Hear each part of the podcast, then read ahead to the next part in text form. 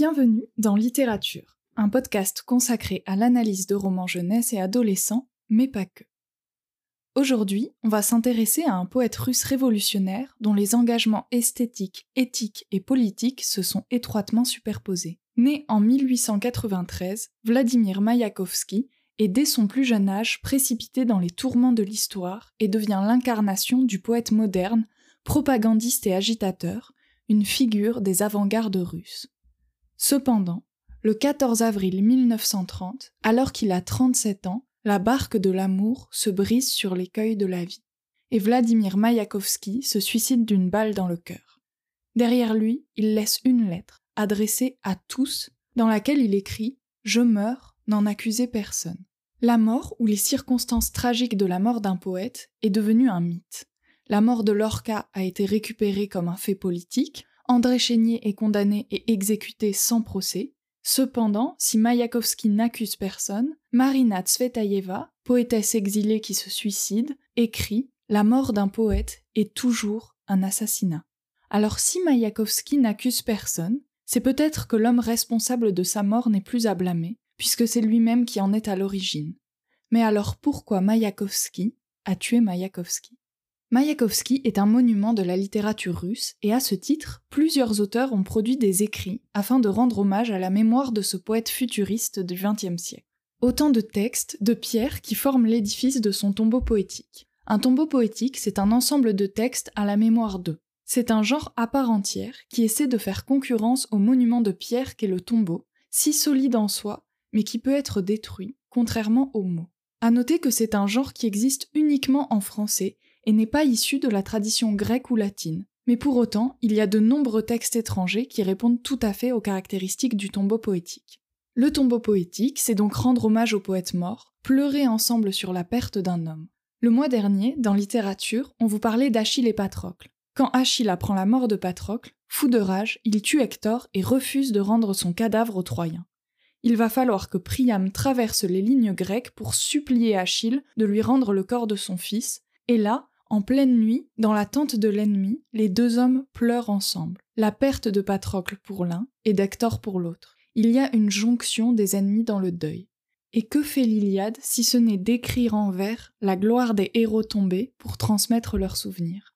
Parmi les textes produits à la mort de Mayakovsky, et qui constituent une partie de son tombeau poétique, on retrouve le recueil Né pour naître de Pablo Neruda, le poème La mort du poète de Boris Pasternak, le recueil Terre-Québec de Paul Chamberlain, Récits et essais de Marina Tsvetaeva, le poème Mayakovsky de Frank O'Hara, ainsi qu'un poème issu du recueil Point du jour d'André Breton.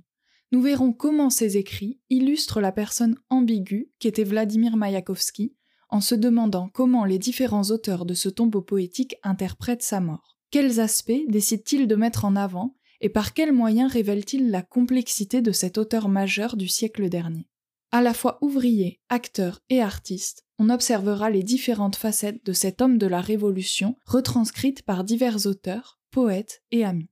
Pour Mayakovsky, le poète doit obéir à une commande sociale, comme l'artisan ou l'ouvrier. Lui s'est mis au service du pouvoir révolutionnaire qui correspond à sa vision de l'art, utilitaire.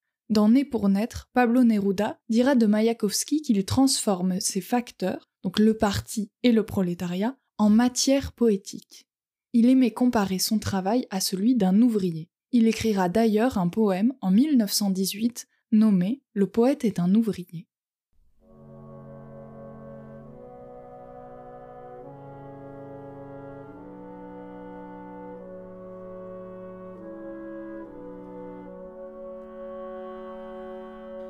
Le poète est un ouvrier. On gueule au poète. On voudrait y voir, toi, devant un tour. C'est quoi les vers? Du verbiage? Mais question de travail, des clous? Peut-être bien, en tout cas, que le travail est ce qu'il y a de plus proche de notre activité. Moi aussi, je suis une fabrique. Sans cheminée peut-être, mais sans cheminée, c'est plus dur. Je sais, vous n'aimez pas les phrases creuses. Débiter du chêne, ça, c'est du travail. Mais nous, ne sommes-nous pas aussi des menuisiers? Nous façonnons le chêne de la tête humaine. Bien sûr, Pêcher est chose respectable. Jeter ses filets et dans ses filets attraper un esturgeon. D'autant plus respectable est le travail du poète, qui pêche non pas des poissons, mais des gens vivants. Dans la chaleur des hauts fourneaux, chauffer le métal incandescent, c'est un énorme travail.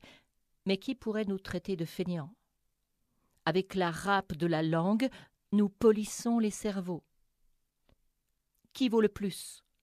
Le poète ou le technicien qui mène les gens vers les biens matériels? Tous les deux. Les cœurs sont comme des moteurs, l'âme un subtil moteur à explosion. Nous sommes égaux, camarades, dans la masse des travailleurs, prolétaires du corps et de l'esprit. Ensemble seulement, nous pourrons embellir l'univers, le faire aller plus vite grâce à nos marches. Contre les tempêtes verbales, bâtissons une digue. Au boulot, la tâche est neuve et vive. Au moulin, les creux orateurs. Au meunier, qu'avec l'eau de leur discours, ils fassent tourner les meules.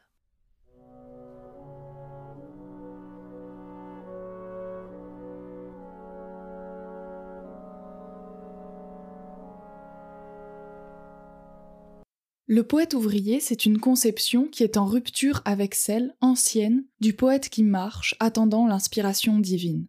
Il fabrique des poèmes et la langue est un matériau. Chez Mayakovsky, tout est fabrication, action. La parole poétique est acte, c'est le produit d'un travail. Marina Tsvetaeva écrira Au-delà du vers de Mayakovsky, il n'y a rien, que l'action. La seule issue à ces vers est l'action. Cette idée est reprise plus loin dans son texte quand elle dit Mayakovsky fait agir, après Mayakovsky, il ne reste rien à dire. En effet, c'était un homme d'action qui a chamboulé la poésie russe. Il a révolutionné ses formes, y a introduit le langage de la rue, a fait exploser les modèles de cette poésie formelle empreinte de l'atmosphère des salons de Saint-Pétersbourg. En plus d'apporter un nouveau champ des possibles à l'écriture poétique, sa poésie est marquée par des thèmes très urbains que l'on retrouve dans les différents textes laissés à sa mémoire, notamment dans celui de Boris Pasternak, intitulé Sauf-conduit, où l'on peut remarquer la cour asphaltée, la ville, le tramway, le trottoir, les fenêtres du wagon, la rue plate, les voitures, etc. Sa poésie est accessible, elle chante le quotidien de la ville, elle n'est pas faite pour être lue dans les salons, mais oralisée dans les usines, prononcée à voix haute pour glorifier la ville, le mouvement, les progrès. Mayakovsky est proche de son destinataire. Il est, comme le dira Neruda, notre grand frère, celui qui montre la voie avec un E et la voix avec un X. On constate qu'il est difficile de dissocier le militant du poète et le poète de l'homme. Pablo Neruda écrira qu'il est viscéralement fils et père de sa poésie. Il est le produit et le créateur, tout se confond. Il écrivit avec intelligence, avec une dextérité d'artisan, avec la violence du soldat sur le champ de bataille. À la fois homme, poète et révolutionnaire, Mayakovsky est tous. D'ailleurs, son jeu poétique semble plutôt être une métaphore du nous que la marque d'une égocentricité lyrique. Ce jeu est tellement grand hyperbolique qu'il devient tous. Si vous vous souvenez bien, le dernier poème, la dernière note qu'il laissera avant sa mort, sera à l'attention de tous. Formule reprise dans le poème de Boris Pasternak quand il écrit À dix, à tous, luisez miroir. Ce sentiment d'identité plurielle et d'universalisme est accentué par le terme miroir, qui peut à la fois désigner le reflet de ce tous dans l'image de Mayakovsky, mais également les différentes facettes de ce dernier. Cependant, on ne sait qui de l'homme, du poète, du militant ou du révolutionnaire constitue le véritable Mayakovsky. Pour beaucoup d'auteurs, cela semble être le poète. L'identité de Mayakovsky est floue, mais dira que Mayakovsky, homme, a cherché à tuer Mayakovsky, poète. À la treizième année, le poète s'est levé et a tué l'homme, il a vécu comme un homme et il est mort comme un poète. Cette phrase implique que son identité de poète n'est complète que par l'acte de sa mort. L'interrogation sur l'origine identitaire de Mayakovsky semble partagée par Frank O'Hara, qui, pour dernier vers de son poème Mayakovsky, écrira Je suis peut-être moi à nouveau. Ce vers, qui reprend le titre de l'autobiographie de Vladimir Mayakovsky, met en avant cette absence de frontière entre la vie et l'œuvre du poète. Est-il enfin redevenu pleinement poète en se donnant la mort? Où a-t-il retrouvé sa véritable identité, vierge de tout engagement esthétique et politique? Je suis poète, et par là seulement intéressant, est la phrase qui ouvrira son autobiographie. Il est difficile de dissocier son engagement politique de son engagement esthétique. Il est poète car il est communiste. Il est militant puis devient artiste. Il est engagé dans son temps. Mais qu'est la mort de Mayakovsky, sinon le point de paroxysme de son œuvre? Cela reste pour certains une forme d'activisme, et Claude Firou décrira cet acte comme le témoignage dernier d'une ardeur hyperbolique. Ainsi, son suicide apparaît comme un acte d'impatience, dont Pasternak, dans La mort du poète, décrira en ces mots Figé d'attendre, face effacée au coup de feu. Cette idée d'impatience pour un monde meilleur à venir est un point de vue que partage Paul Chamberlain, qui écrira dans Terre Québec Le ciel prochain n'en sera pas moins peuplé d'animaux lumineux, et un enfant suicidé ferait retentir ma rue d'un futur plus vorace. Motivé par un avenir qu'il imagine fraternel, égal, débarrassé de l'égoïsme, Mayakovsky voulait échapper au pain rassis des caresses de l'hiver et aux cadavres des rues lynchés par le pavé. C'est une idée qu'exprimera André Breton dans Point du jour. Un monde à l'édification duquel nous aurons contribué, d'un monde plus tolérable quand nous n'y serons plus. Tsvetaeva, O'Hara, Pasternak, Chamberlain sont autant d'auteurs qui semblent interpréter le suicide de Mayakovsky comme une poursuite logique de ses actions poétiques, comme le résultat de son intolérance du présent et de son impatience de l'avenir, le point final de l'œuvre qu'était sa vie. Pour eux, la mort de Mayakovsky est avant tout le dernier acte du poète qu'il était. On peut donc dire qu'il est un homme dans un perpétuel entre-deux, entre l'avant et l'après-révolution, entre le lyrique et le militant, entre l'optimisme et le tragique. Car cette vision optimiste de la mort de Mayakovsky poète n'est pas unanime. En effet, beaucoup de ses idéaux se retrouvent brisés, et comme il l'écrira lui-même, la barque de l'amour se brise sur l'écueil de la vie. Sa négation évidente des cloisonnements ajoute à son optimisme intellectuel de nombreuses désillusions. Mayakovsky va se heurter à plusieurs échecs, notamment ceux de ses idéaux révolutionnaires et amoureux, pendant que sa poésie se parsème de plus en plus fréquemment d'indices sur son mal-être. Membre du parti bolchevique, il y renoncera quand ses intérêts artistiques prendront le dessus. Ainsi, on constate par la suite dans ses œuvres son aspiration révolutionnaire. S'il salue avec joie la révolution de février et d'octobre, il doit de nouveau faire face au rétablissement de la censure et à un changement qui ne vient pas. Il espère que le futurisme sera l'expression esthétique d'un changement profond, socialiste et anarchiste. Mais malheureusement, il devra bien vite faire face à l'échec de cet espoir. Dans Terre Québec, Paul Chamberlain écrira L'orbe des songes bâtisseurs s'éclate. Progressivement, il se retrouve confronté à plusieurs désenchantements. La répression s'abat sur les groupes anarchistes, sa pièce Mystère Bouffe ne suscite pas un franc enthousiasme, et la neutralité artistique semble impossible. Face à cet échec, il change d'état d'esprit et défendra à présent l'art utilitaire. Il semble cependant que ce soit moins par conviction que par volonté d'action. On ne sait s'il trouve cette démarche juste, mais il semblerait que ce soit celle qui ait le plus d'impact. Bien que Mayakovsky souhaite mener une révolution poétique, il est malgré tout au cœur d'une révolution politique et sociale. Sa poésie est analogue de ses revendications. Par les vers, il accomplit une révolution de la forme. Encore une fois, sa position délicate entre art et révolution ne lui vaut pas la reconnaissance qu'il souhaite. Lénine sera scandalisé et Trotsky ne le verra que comme un compagnon plutôt qu'un véritable révolutionnaire. Il dira même L'individualisme révolutionnaire de Mayakovsky s'est déversé avec enthousiasme dans la révolution prolétarienne, mais ne s'est pas confondu avec elle. Tsvetan Todorov, dans Le triomphe de l'artiste, interprète cette extension progressive du régime totalitaire comme une relation amoureuse entre les artistes et la révolution, avec un état initial d'amour idyllique qui se transforme progressivement en combat, aboutissant à la mort de l'un ou de l'autre partenaire. Car en amour comme en politique, Mayakovsky doit faire face aux désillusions. En 1914, il rencontre Lily Brick et l'aimera d'un amour ardent, tortueux, passionné et abrasif. C'est elle qui partagera sa foi dans un ordre nouveau ou à naître, comme la présente André Breton. Il ajoutera qu'il n'est rien qui ne se résolve dans la folie d'un baiser, échangé par un homme avec la femme qu'il aime. mais Lily Brick épousera un général du KGB en 1943. André Breton semble accorder une grande place à cet amour entre Mayakovsky et Lily, et dans Point du jour, il dira Je plaide donc pour lui la maladie. Oui, mais alors l'amour, cette splendide maladie incurable. Quand il se suicidera, en 1930, parmi ses derniers mots, on lira Lily, aime-moi. Cette relation passionnée est empreinte de la même force que la relation qu'il entretient avec la Révolution, un absolu, un idéal qui s'évapore progressivement.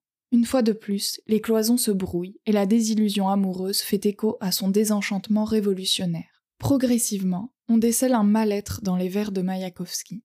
Les échecs semblent de plus en plus durs à encaisser, et l'issue de l'utopie du socialisme et du futurisme devient incertaine et de moins en moins conciliable.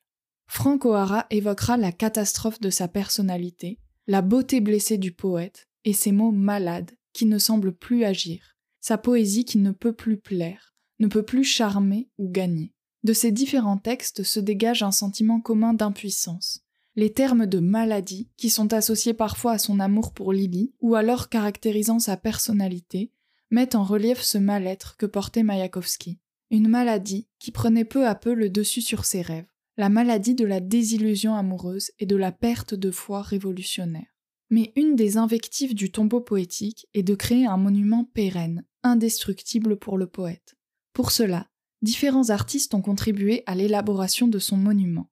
Plusieurs textes, dont La mort du poète et Terre Québec, s'adressent à Mayakovsky directement en le tutoyant. Ta légende, tu l'engendres. C'est à la fois un moyen de le rendre immortel et de lui rendre hommage en tant qu'ami. Dans le texte de Paul Chamberlain, ce dernier lui parle comme s'il n'était pas mort, et dès la première phrase on peut lire Tu me reconnais Mayakovsky, puis Tu viens la nuit. Chamberlain embrosse un portrait, redessine le poète. Tes yeux, à tes vertèbres, à tes tempes, à tes bras, à tes jambes, tes délires et tes fureurs solaires.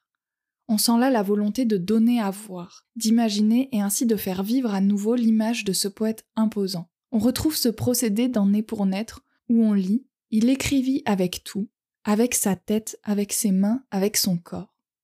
De plus, Mayakovsky était très grand. Pablo Neruda, dans ce même texte, le qualifiera de jeune géant. C'est là aussi un moyen de retranscrire son importance, tant dans la poésie que dans l'espace, car il était non seulement poète, mais aussi orateur et faisait souvent des apparitions publiques. On remarque également, à travers tous ses écrits, que la description de la mort de Mayakovsky revient souvent dans les textes et en sacralise l'image. Boris Pasternak parlera de sa face effacée au coup de feu, puis détaillera la scène, couché, coussin sous la mâchoire. Dans Sauf-conduit, il parlera du jour où Mayakovsky se tira une balle dans la tête. Tsvetaïeva, dans L'art à la lumière de la conscience, évoquera directement le suicide de Mayakovsky. Si le suicide existe en ce monde, il n'a pas duré le temps de presser la détente. Il a duré douze ans de vie. Ces circonstances particulières ont marqué les esprits, et en cela, cet acte apparaît comme une partie, plus précisément l'apogée de son œuvre ou de sa vie d'artiste. Ce suicide devient un symbole. Mayakovsky ne semblait pas aborder la mort comme un échec, comme un acte de résignation, mais plutôt comme un événement qui subvient à un moment de paroxysme, d'appel pressant, comme une forme d'activité extrême. Le suicide, malgré lui, est transformé en acte politique. Chez Mayakovsky, tout est action. La parole poétique est acte, c'est le produit d'un travail. Jusqu'à sa mort, on pourra observer les différentes facettes de cet homme à la fois poète, ouvrier et révolutionnaire. Contrairement à la position classique du poète, Mayakovsky est ancré dans sa société et pas au-dessus des hommes. Ici, on assiste donc à des écrits spécifiques, de circonstances, destinés directement à honorer la mémoire d'un poète qui par sa mort fait rayonner les autres auteurs. Vladimir Mayakovsky est un homme complexe, aux aspirations multiples, tant esthétiques que politiques. Il semble que le poète, le révolutionnaire et l'homme se soient perdus les uns dans les autres. Malheureusement, sur tous les plans, Mayakovsky doit faire face à ses désillusions et constate sa faillite. L'art révolutionnaire échoue, la révolution d'octobre est embourgeoisée, la femme qu'il aime le trahit. Vladimir Mayakovsky n'a plus la patience d'attendre un monde rêvé. Trop sensible, le poète se donne la mort, une mort violente, laissant derrière lui ses doutes sur l'avenir, la modernité, l'amour, la révolution, et marquant à tout jamais les esprits. C'est pour ces raisons que Mayakovsky a tué Mayakovsky. Cependant, on ne sait qui de l'homme, du poète ou du militant a pressé la détente. Ce tombeau poétique permet de mettre en lumière la complexité de l'homme qu'il était, en soulignant son engouement révolutionnaire et sa foi en l'avenir, mais également de rendre hommage à sa poésie, tantôt en utilisant les procédés stylistiques auxquels il avait lui-même recours, tantôt en expliquant de façon détaillée la personnalité et la sensibilité de ce poète russe. C'était Littérature dans un épisode sur Vladimir Mayakovsky. Retrouvez-nous sur toutes les plateformes audio ainsi que sur YouTube en version sous-titrée. On vous rappelle que vous trouverez dans la description une retranscription de l'épisode avec le script et toutes les références des citations, ainsi que certains poèmes dont il est fait mention dans cet épisode. Le poète est un ouvrier vous a été lu par Christine Fusarelli. En attendant, je vous dis au mois prochain et bonne lecture.